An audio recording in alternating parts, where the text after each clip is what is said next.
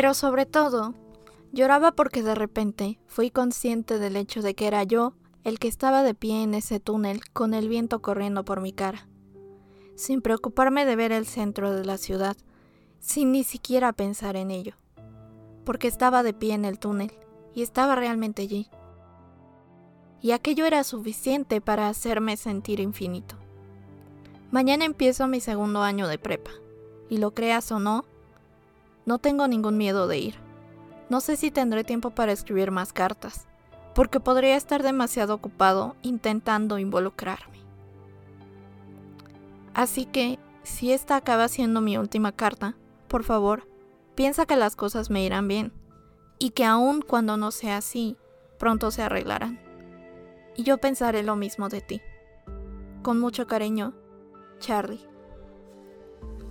Fragmento del libro las ventajas de ser invisible de Stephen Chbosky. Esto es Nom de Plum, el podcast. Yo soy Aedem y este es el episodio número 59, titulado Las ventajas de ser invisible. Un libro de todo para todos.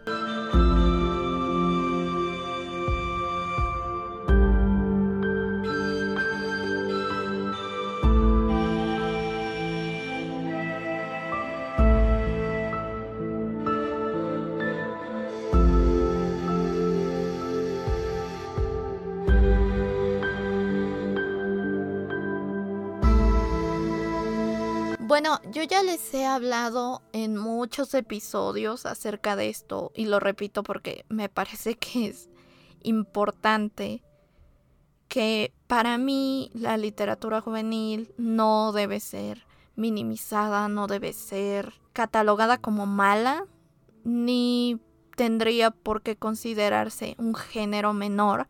De hecho, para mí ni siquiera lo consideraría un género, para mí sería más como una corriente porque los libros juveniles son diferentes entre sí, no tratan de las mismas cosas, no manejan las historias de la misma manera.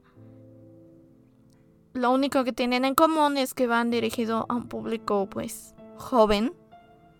Es lo único que tienen en común. Para mí sería más bien una corriente. Y también lo he dicho en otras ocasiones, el hecho de que tengan un público al cual se dirigen no significa que las historias están remitidas únicamente para ese tipo de público. Lo veíamos incluso la semana pasada con Valiente, que pese a que es una película infantil, pues sí tiene algo que pega mucho para el público en general sobre todo para el público adulto. Lo mismo pasa con la literatura juvenil. Y yo debo confesar algo, si yo tuviera que escoger un libro para defender la corriente de la literatura juvenil, definitivamente escogería las ventajas de ser invisible. Porque me parece que es una historia que es muy conmovedora que sí se preocupa mucho por los sentimientos. Los personajes están muy bien construidos y sobre todo la voz del protagonista habla muy fuerte y muy contundentemente. Su historia es realmente muy poderosa. No les voy a contar toda su historia porque a mí me gustaría que si no la conocen, pues la leyeran y si no, pues también está la adaptación de esta misma historia, que al igual que en Distancia de Rescate es muy fiel porque el autor trabajó en el guion. Creo que incluso estuvo involucrado en la dirección, no estoy completamente segura. Pero la adaptación es muy fiel, si bien no están todos los detalles y se concentra un poco más en Charlie que en los demás personajes. No le quita mérito a la historia en general. Aunque hay cosas que me hubiera gustado ver. Entiendo por qué no las colocaron. Y siento que igual son detalles que me parecen muy buenos en la historia que está en la novela. Y además, algo que también me gusta es que está contado de una manera muy diferente. No me había dado cuenta de que muchos libros que me gustaron mucho están escritos de forma epistolar, lo cual es muy curioso. A mí me parece que es un tipo de escritura que a mí me acomoda muy bien, tal vez porque se siente mucho más auténtico el hecho de escribir. No sé exactamente por qué. Pero en esta historia funciona muy bien porque se siente muy cercana la relación entre lector y la voz de Charlie. En general, les voy a contar un poco de qué va este libro. Charlie es un adolescente que acaba de entrar a preparatoria y básicamente pues es un inadaptado social. Pero vamos descubriendo su historia a lo largo del libro por medio de su propia voz porque él le manda cartas a su amigo amigo que no recuerdo si sí dice su nombre él en alguna de las cartas o se menciona en algún momento de la historia. Pero lo que es importante es que su amigo se suicidó.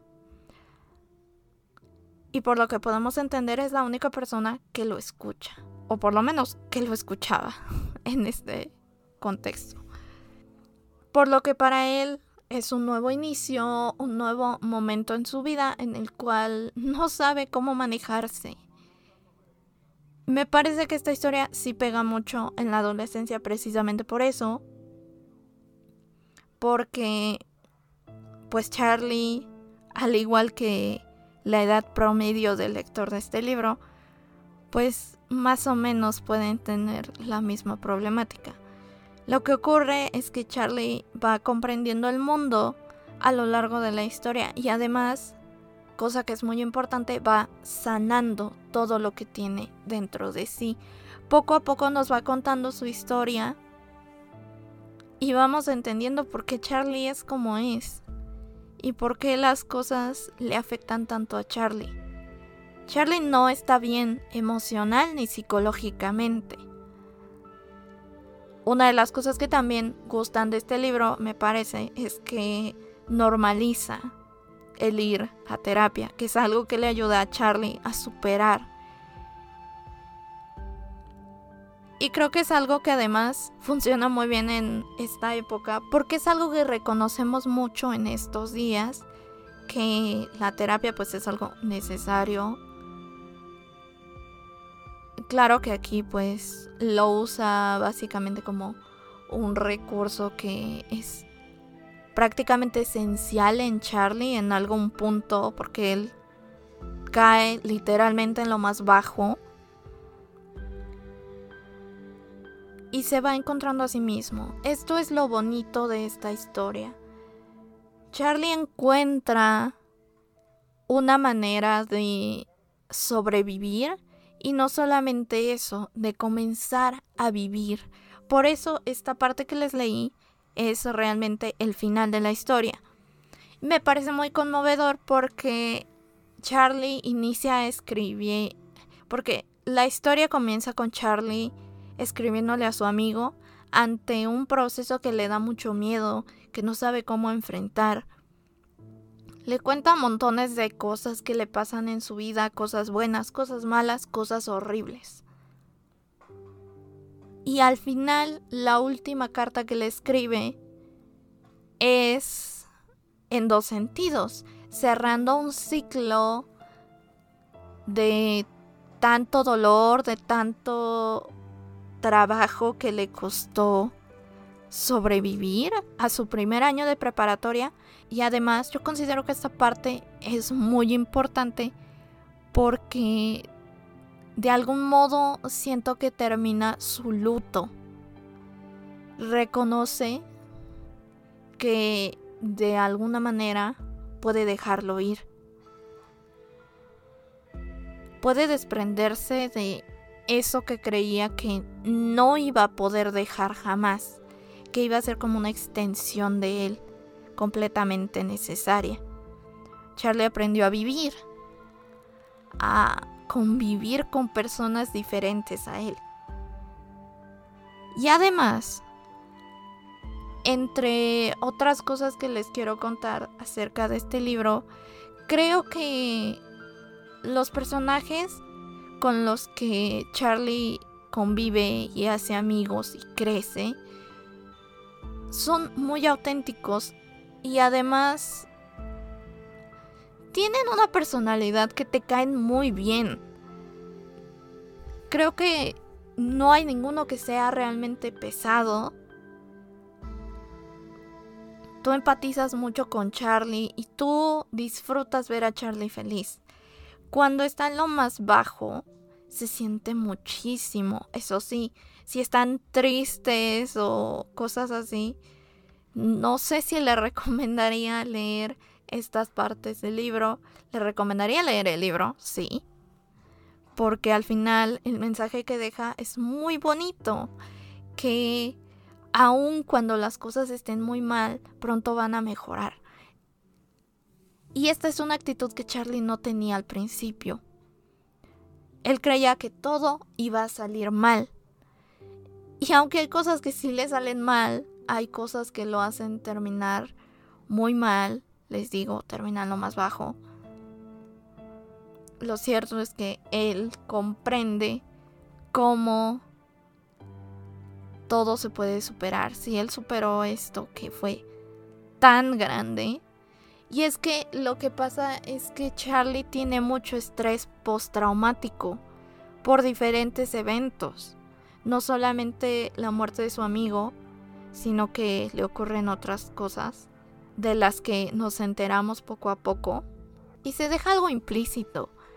Creo que en la película es un poco más explícito, pero en el libro no es tan claro. Si lo leemos entre líneas entendemos qué sucedió, pero Charlie es una persona que sufre mucho y tiene toda la razón de sufrir afortunadamente encuentra gente que lo entiende y que quiere ser parte de su vida. La convivencia con su familia también es difícil para él. Ese es el primer punto que tiene Charlie.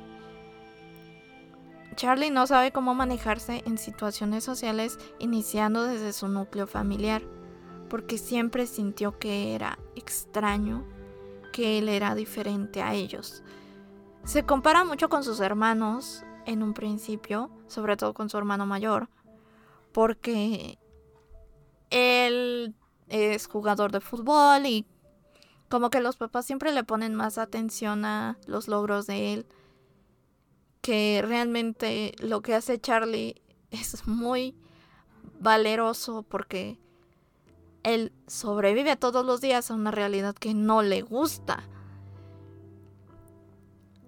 Y este es un conflicto que tiene Charlie durante mucho tiempo. Una de las historias que me gusta mucho y que creo que no se explora tanto en la película, eso sí es algo que me duele un poco, es cómo Charlie y su hermana se van uniendo. Aunque sí se ve un poco de la relación entre Charlie y su hermana, en la película va creciendo poco a poco al grado que ella lo involucra en momentos que no solo son muy personales, sino que son muy fuertes. La hermana también sufre mucho. Ella incluso sufre violencia en su relación en muchos sentidos. Y a Charlie le afecta muchísimo toda la situación por la que pasa su hermana conforme va uniéndose más a ella. Por esto mismo de que Charlie como que no se entiende muy bien con su hermano y las cosas son difíciles para él, que en un principio no tiene amigos y todo esto. Charlie va aprendiendo cómo interactuar con los demás. Hay escenas que me conmueven mucho, por ejemplo, cuando Sam habla con él y le dice que no solamente tiene que escuchar, no solamente tiene que ser un paño de lágrimas, sino que a veces tiene que hacer algo. Y esto es parte del mensaje que deja al final, es vivir, es hacer. No solamente sentir, es tomar acción. Y esta parte es muy emocional, es muy real. Creo, y esto es una mirada muy personal, que el libro es excelente en la adolescencia precisamente por eso, porque te enseña con el ejemplo lo que deberías atreverte a hacer. Si tú como Charlie tienes miedo, si tú como él has sufrido mucho y no eres completamente consciente como él, que todo lo malo que te ha pasado no es tu culpa y que todo lo malo que pasa a tu alrededor tampoco es tu culpa, deberías comenzar a planteártelo de nuevo. Sobre todo, creo que otro de los rasgos que también es importante con Charlie es que Charlie es un lector. Así que si eres como la mayoría de los que comenzamos a leer, ya sea en esta época o antes, te vas a identificar mucho más con Charlie. Porque normalmente, este no es un estereotipo, simplemente lo digo como un poco una realidad. Normalmente los que leemos mucho no somos muy buenos con las interacciones sociales como Charlie y encontramos un refugio en los libros. Creo que se siente mucho más la personalidad de Charlie, todas las enseñanzas que tiene Charlie, precisamente por esto porque Charlie es una persona como tú, como yo. Y otra cosa que me gusta mucho, un poco redondando lo que he dicho todo este episodio, es que Charlie no tiene una enfermedad física, tiene una enfermedad mental. Porque finalmente Charlie está deprimido. Y no sabe cómo vivir con su depresión, que no debería vivir con su depresión, en realidad. Lo que sería correcto sería trabajar su depresión para que él pudiera vivir correctamente. Y esto me resulta muy curioso porque en cierta medida pues Charlie sufre acoso escolar por su actitud de, entre comillas, raro cuando esto también debería ser una lección para el otro lado. No sabes las cosas que tienen los demás dentro. Y hablando en este mismo punto, hay que hablar de la cantidad de cosas que tienen las personas dentro de sí. Las personas actúan por las cosas que les pasaron. Y esto también lo entiende Charlie lo ve incluso desde las personas malas y cómo los malos tienen un origen, de algún lugar se hicieron malos. Lo mismo pasa también con su hermana. Su hermana se ha sentido bajo todo el tiempo y por lo tanto ella se ve hacia abajo a los ojos de los demás y cree que no merece algo mejor en su vida. Lo mismo pasa con Charlie, pero él tarda mucho más en darse cuenta que tiene que verse a sí mismo y no esperar que alguien lo vea. Con sus amigos pasa lo mismo, comienza a entenderlos, comienza a comprender sus historias y por qué son como son. Y que sus pequeñas o grandes batallas son las que los hicieron ellos. Este es un libro muy lindo. Porque a pesar de que las historias de Charlie y de todos los demás personajes son trágicas, son dolorosas para cada uno de ellos, te ayuda a empatizar mucho con las demás personas, a entenderlas, a quizá ver más allá de tu realidad. Y no solo eso, ver tu realidad por lo que es. Y cómo esas pequeñas o grandes cosas te afectan. Pero tú decides hasta cuándo dejas que te afecten. La historia de la hermana de Charlie me parece muy profunda y por eso siento que no se exploró totalmente en la película. Si quieren después les hablo un poco acerca de la película. En el libro se siente mucho la historia de la hermana de Charlie, porque Charlie la vive de primera mano. Y no lo entiende y quiere ayudarla, pero su hermana no quiere ser ayudada. Y ella tiene que hacerlo por sí misma. Afortunadamente lo termina haciendo. Y desde entonces todo es mejor para ella. Lo mismo pasa con Charlie. Charlie tiene que enfrentar todo lo que ha huido, que es su primer trauma, que lo ha perseguido toda su vida, y que siento que de alguna forma está disfrazando para demostrarle a su amigo que está bien. Las cartas en este sentido también son la necesidad que tiene Charlie por demostrar que está bien, que puede hacerlo. Pero en realidad él no quiere hacerlo. Siento que es un poco complejo de explicar. Pero Charlie vive mintiendo no a su amigo, no a todos los demás, se miente a sí mismo. Es hasta el final que él comprende que